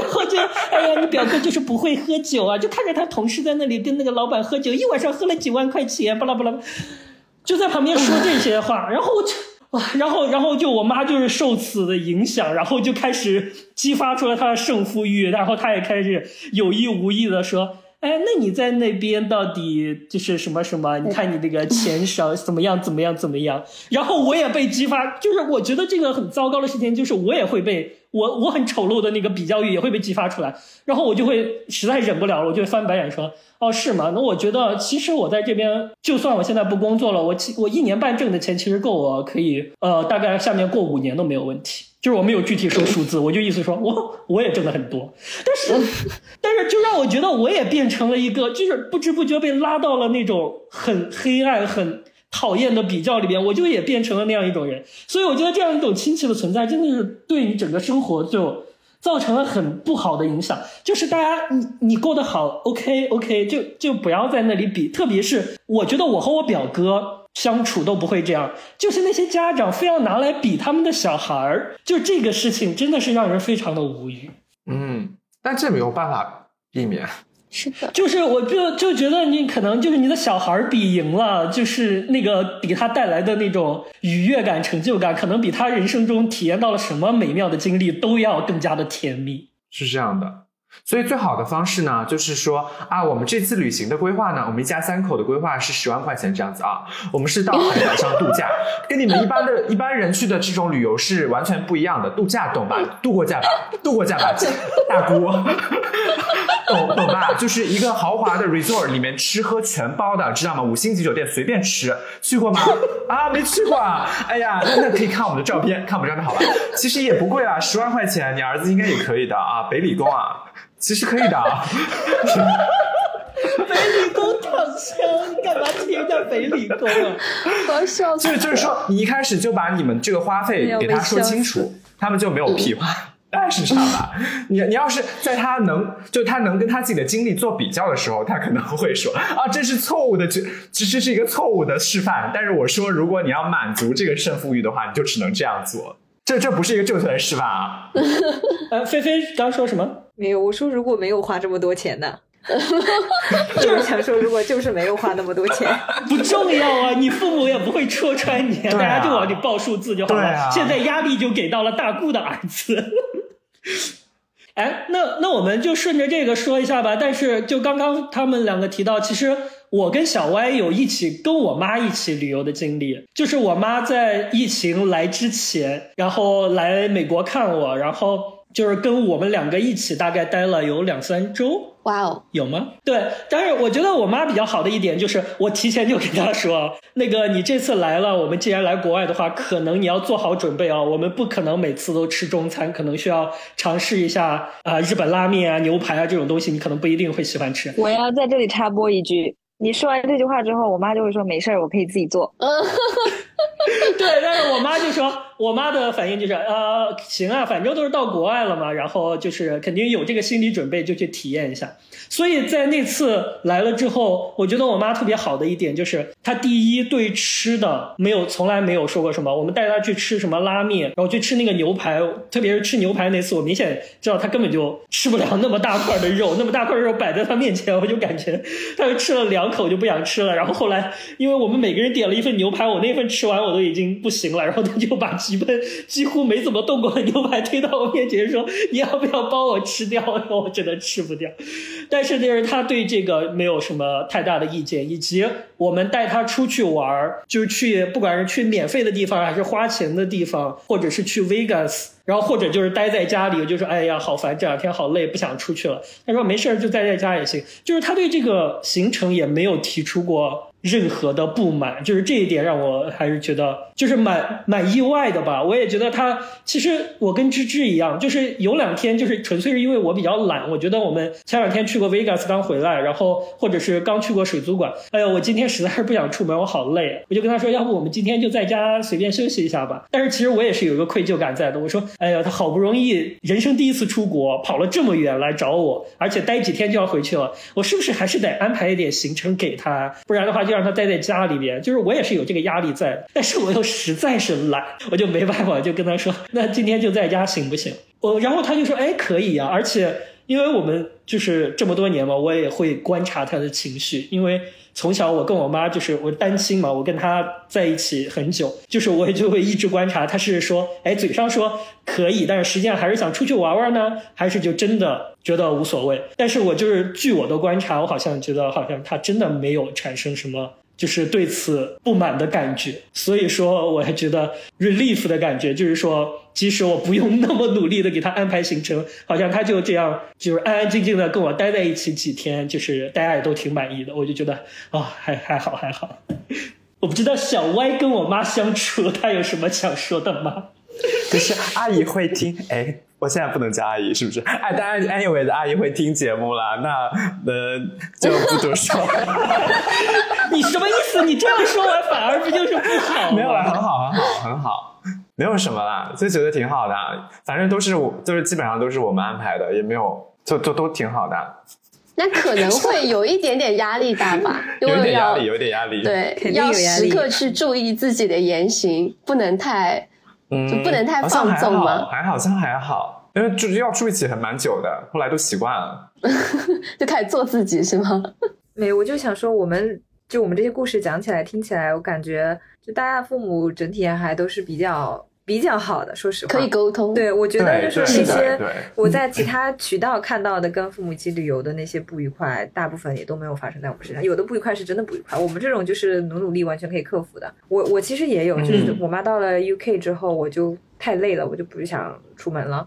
然后我就跟他说：“我说你看这个城市就这么大，嗯，你如果想在家了，你就跟我在家。你要对我说你要是不想在家了呢，你看你这个地图上这里你也可以去，那里你也可以去，你可以这样去，可以那样去。”他真的就自己去了，然后他也不会讲英文嘛，然后他他说他据他跟我描述，他在那个他在那个公园里，然后看到有人推了一个小车卖冰淇淋，他想尝尝，然后他也不知道多少钱，他说他就从兜里掏出钱递给人家，人家自己从他手里扒拉走了需要的钱，他说嗯这还挺好的，所以我妈就自己出去玩了两天，我感觉我觉得家长的这个意识很重要，特别重要。是的，啊是的，包括我听说我的同学，就是思聪上过我们节目，思聪他妈来美国的时候，他妈就自己去超市买东西，哎他妈也不会说英文，就跟他去过一次之后，美国这边的超市不是有那种自助收银的嘛，他妈就自己会了，就自己拿卡付钱，哎，什么都不用管，然后就自己买东西。害哦！那然后很好哎、对，他就自己走去超市，然后买东西回来，我觉得好厉害哦。然后他有不会的就直接问人啊，就是比手画脚，就觉得就就是这种感觉，家长能力很很很厉害，就是在这个年纪还愿意去探索。对，我觉得家长在这方面好像比我们社交能力强很多哎。我们觉得不好意思，有的时候我们自己去一个没去过的餐厅，我们都不好意思问，但是家长就连连这个语言完全不会，他们都不会有这个困扰，就还是会很努力的去 跟别人沟通。就是你觉得有什么压力特别大的时候可以分享一下吗？我觉得这个还挺有意思。我我我我我我我我，不是你你跟你的，你跟你的丈母娘待在同一环境里，就是会啊。丈母娘说的是对的嘛？岳母岳丈母娘都可以。我也搞不清。总之，反正就是肯定会有啊，怎么可能没有任何压力呢？会想把自己最好的一面表现出来呀、对啊然后要时刻去注意自己的言行举止对啊，那我也不好意思。让你一直做饭，比如对啊说。哎，但是我觉得我有一点，我有一点点一个小故事想分享。我觉得这是我的我的某一种高情商的体现。虽然这样说觉得很不要脸，但是我觉得这是我的某一种高情商的体现。我在我跟小歪一起在我妈面前的时候，我倾向于对小歪比较坏，就是对他态度比较差。嗯，然后这样的话，首先第一点是给我妈一种感觉，好像就是我不可能在这种关系里面受欺负，不可能是弱势的一方。其次有一点是，也是相当于帮助小歪在我妈那里做一个美好的形象的感觉。对，然后还有一点就是，我觉得这一点是我跟这一点就是我妈给我的那个 reaction 是让我觉得很满意的。就是有一天早上，我忘了那天早上我们是为什么，就是我在开车，小歪坐在副驾，我们在商量着要去哪儿干嘛，然后我们就因为什么一个很小的事情有时有一个意见不合的时候，当然就是要是平时的话，也就是两个人随便商量一下也就过去了。但是那天我就故意的故意的发了个脾气，然后我就我就骂了小歪两句。我就故意想看我妈什么反应，但是这结果我妈给我的反应让我非常的满意，就是我妈立刻开始骂我说你你怎么态度不能好一点，你干嘛对人家这么着？但是当时当她骂完我之后，就是我那个佯装的生气也没有了，但是我觉得我妈的这个态度让我非常满意，就是我觉得她的这样一个行为表示了她也把小歪就是她也有照顾到小歪的一个感受，然后她有把小歪当做自己人，然后当我那个欺负人家的时候，她也会帮人家说话，我觉得这也能帮助她和这个小歪拉近距离。所以那天早上那个经过这个测试之后，我就觉得我妈的那个反应让我非常非常的满意，然后我自己也非常开心。那你不就已经不 就啊就知道了吗？对啊，对，但是但是这就是我故意故意做的事情啊，就是完全没有必要吵架的，以及平时也不是那样的，但是我就我故意就是对小外稍微比平常差一点，然后看一下我妈的反应，就是我妈的反应让我非常的满意。我有听过类似的事情，就是那种啊，婆媳之间有什么有什么问题，肯定关键点在于那个男的啊。就对我感觉某种程度上，你就是在处理这个问题。对对对，我就觉得我如就是我就是想要让小歪有一种我妈在某种 condition 下是向着他的那种感觉，然后能拉不近他们两个之间的距离。我就所以觉得我妈那个 reaction 就是 exactly what I want。就是我们刚才聊到了小时候的旅游，跟朋友一起玩，然后跟父母一起玩。我最后一个小小的点就是，我不知道你们有没有跟暧昧对象一起出去旅游过？你觉得跟暧昧对象一起出去旅游有什么不一样？因为在我想象来看的话，跟暧昧对象一起出去旅游应该是。会兼顾一个考察的作用，会考察你们在一个长期的相处里边，以及包括应对一些突发情况的时候，对方的反应符不符合你的要求，以及甚至会影响到会你觉得你能不能跟他继续走下去之类的。我不知道你们对于这方面有没有什么可以分享？我可以先说哎，因为就以前我不知道满面什么习惯，我不知道你们出去旅游是什么样，但满面要求可多了。真的吗？不是，我觉得你的问题是。对，那你对你的是很随和，但问题是，比如说你早上不可能很早的行程，就我觉得十点半就是是很早 对你来说，因为你可能八点钟起床随便弄弄，然后九点钟吃个饭，九点半吃完饭回来开始上厕所上一个小时。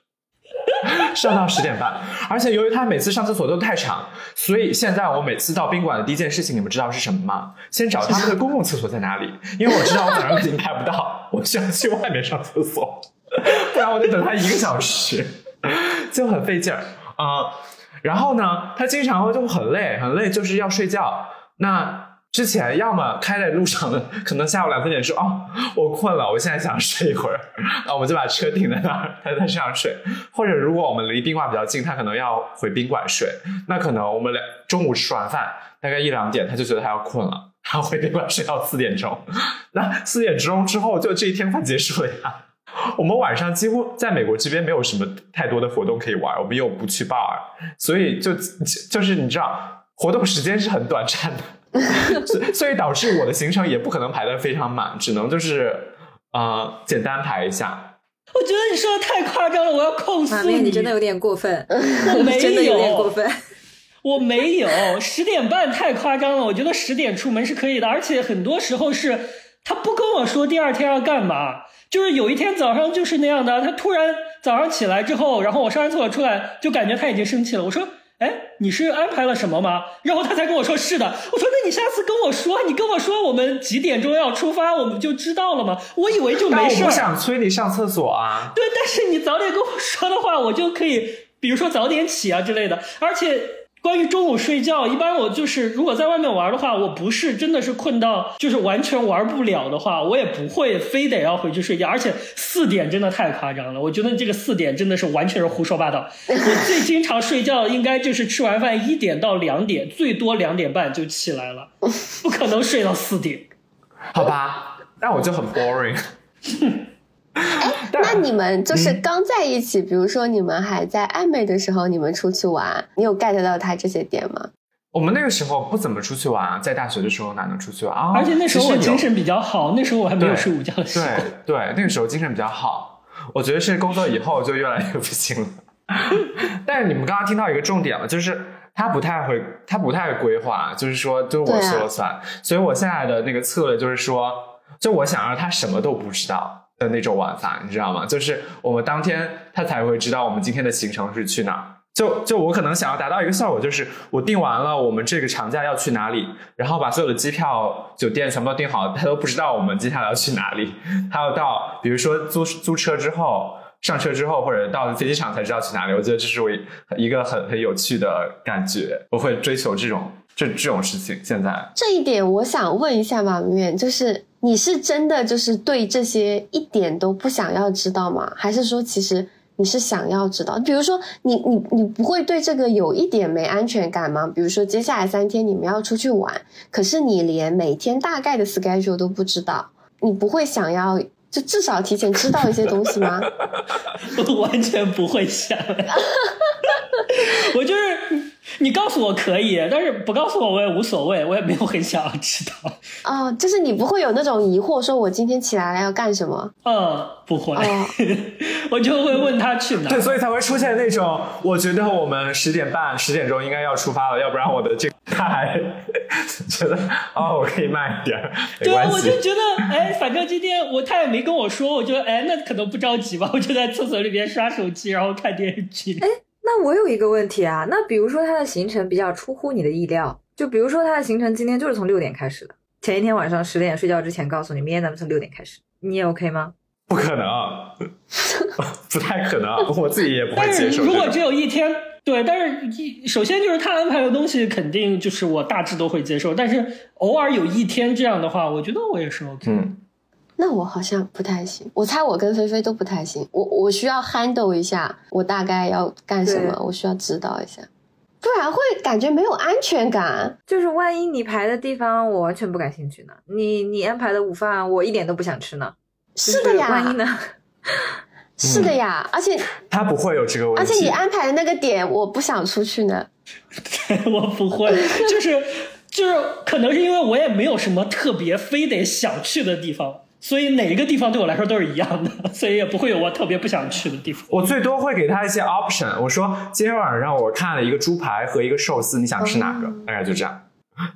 但这是我现在比较就比较喜欢的一个方式，而且我确实是比较，就我我我不能接受别人，我我也不太能接受别人安排行程，所以我们后来都只有我们两个玩嘛，啊、就是因为我们都比较知道对方的喜欢的东西是什么，然后比较能接受的在哪里。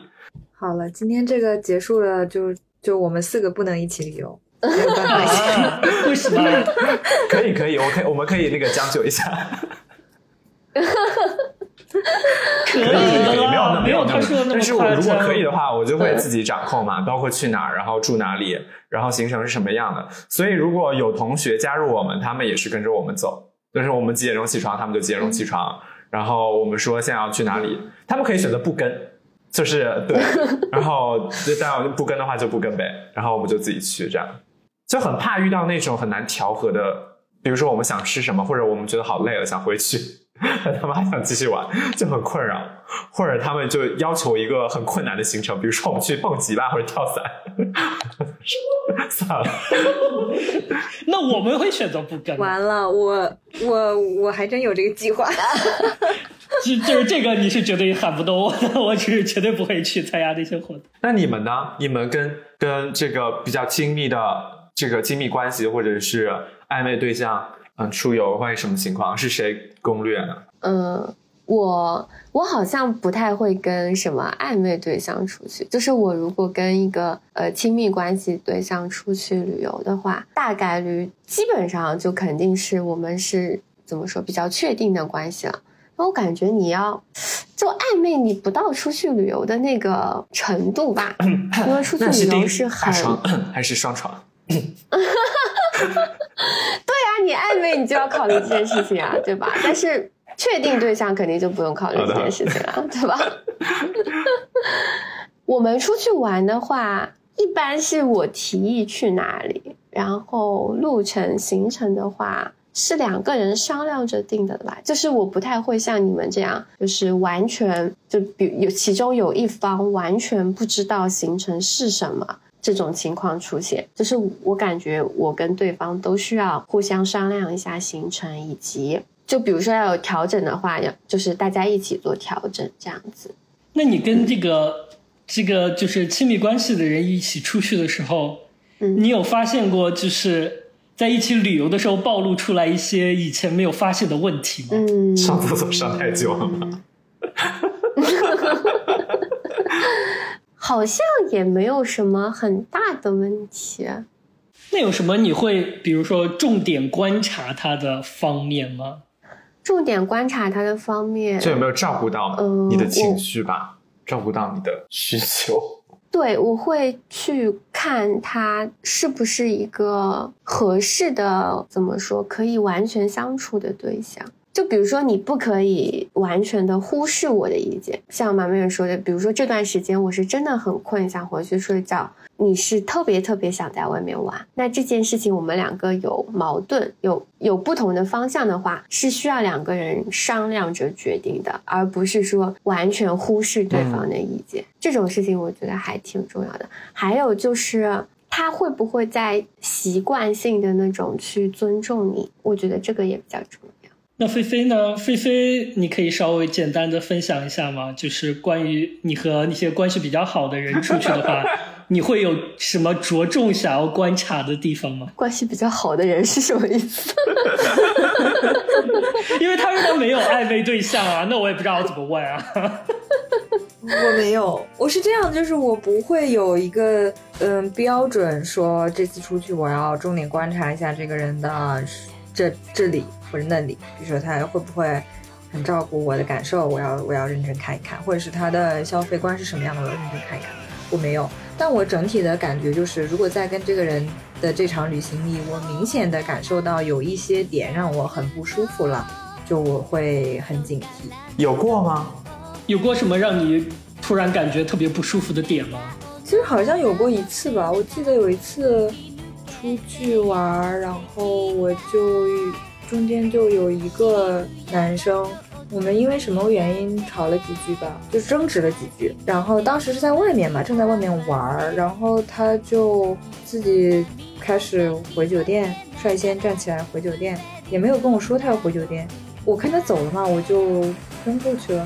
然后发现他回酒店了，但全程也没有跟我说他有什么计划。然后后面的行程可能也不玩了，他可能就就觉得生气了，就是要自己静一静。我不是想说这种方式、啊，只有你们两个吗？不是只有我们两个，但是我有点想不起来了，有点模糊了，因为我努力在回忆。而且这个事情其实在我和女生一起出去玩的时候也发生过一次。然后这样的伙就是旅伴，我后面就会避免再跟他一起出去玩，因为我会觉得。也许他也没有错吧，他可能不高兴的时候，他需要一点时间静静。但我是觉得，出来旅游的时候还是要互相就是磨合一下的吧。可能大家对某些事情发生了一些争执，嗯，尽量还是能商量商量解决，而不是就是你自己一个人生闷气。然后也或者你说你需要静一静，你要回去休息一下，可以告诉我说我要回去休息一下，后面的行程要不你先自己去，或者是咱们如果你也不想去了，咱们明天补上等等，就没有这个过程，就直接直接自己走掉了。对，冷战这种完全拒绝沟通还挺可怕的。你好，你生一会儿气，然后沟通一下嘛。对，我会像这个可能就是踩在我的雷区上。对这种的话，不管是作为哪怕是作为暧昧对象或者亲密关系，还是普通朋友，我都会尽量避免。如果是暧昧对象的，肯定就凉凉的嘛。如果只是普通朋友，我也会避免他跟我在一起。除此之外，就是如果没有那种我明显觉得不行的点，我我我是认同芝芝说的，就是一个发现的过程，因为双方肯定都要不可避免的磨合一下。就是你再亲密的关系，对吧？我和父母都还要互相妥协。总之，今天呢，我们分享了很多关于我们旅行路上的故事，我觉得还挺有意思的，特别是而且我们还有好多故事没有讲哦，我听了好多精彩的故事没有说。对，而且我觉得，我觉得这期甚至这个话题，我不呃不知道两位嘉宾有没有时间，或者我们可以请别的嘉宾再继续聊一下。我还有好多好气的故事都没有讲出来。对，而且还有那种你到底什么样的人，你才会选择跟他一起踏上一段旅程之类的标准，我觉得也是蛮有意思的话题。我觉得我们可以看一下大家的反馈评论，然后我们来做一期 follow up。但是，总之，今天我觉得我们的内容已经足够丰富和精彩了。然后，非常感谢两位嘉宾的分享。啊，好惊悚哦，中间那一段。如果你有什么关于旅行的故事想要跟我们分享，欢迎在下面给我们评论留言，或者是把你的故事发送到我们的邮箱。再次感谢两位嘉宾，很开心又跟你们录了一期节目。然后，让我们跟大家一起说再见吧，拜拜。拜拜。结尾还有一个彩蛋。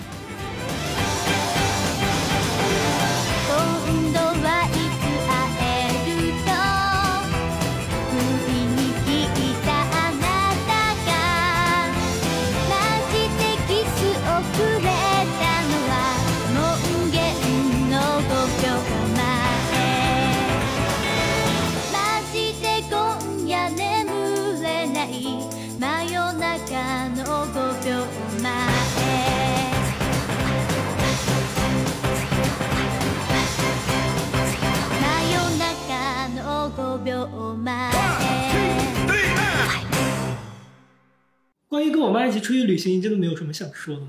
就有一个点，可能就是说以后我可能会注意订两个房间酒店？就不是两个双床，不是一个双床房，为什么？那不是那不是要多花一倍的钱？主要是是啊。那你妈在的话，我们没有办法就抱抱抱抱啊什么的。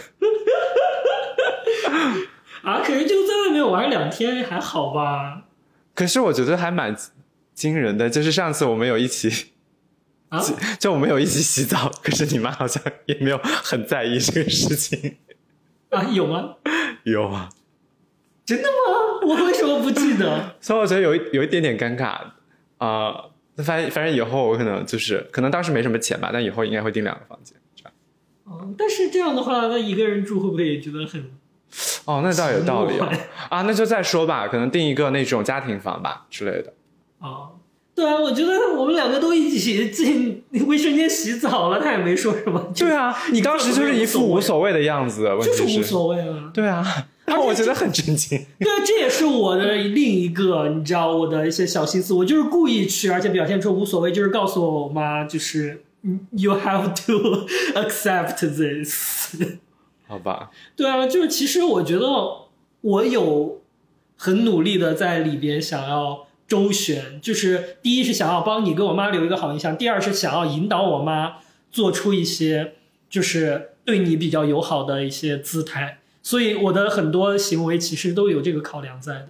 嗯，就包括就是你说让我就跟你一起进去洗澡，然后装作什么事也没有发生。其实我知道，就是可能会有什么想法，但是我就是想要做出这个姿态，就是告诉他，就是这，就是你需要把我们正常的事情。对你需要把我们和另任何一个正常的 couple 一样的对待，你就是你需要接受这件事情。我虽然是那么想的，但是我当然这种话其实不太好当面表达了，但是我是有这么个想法在。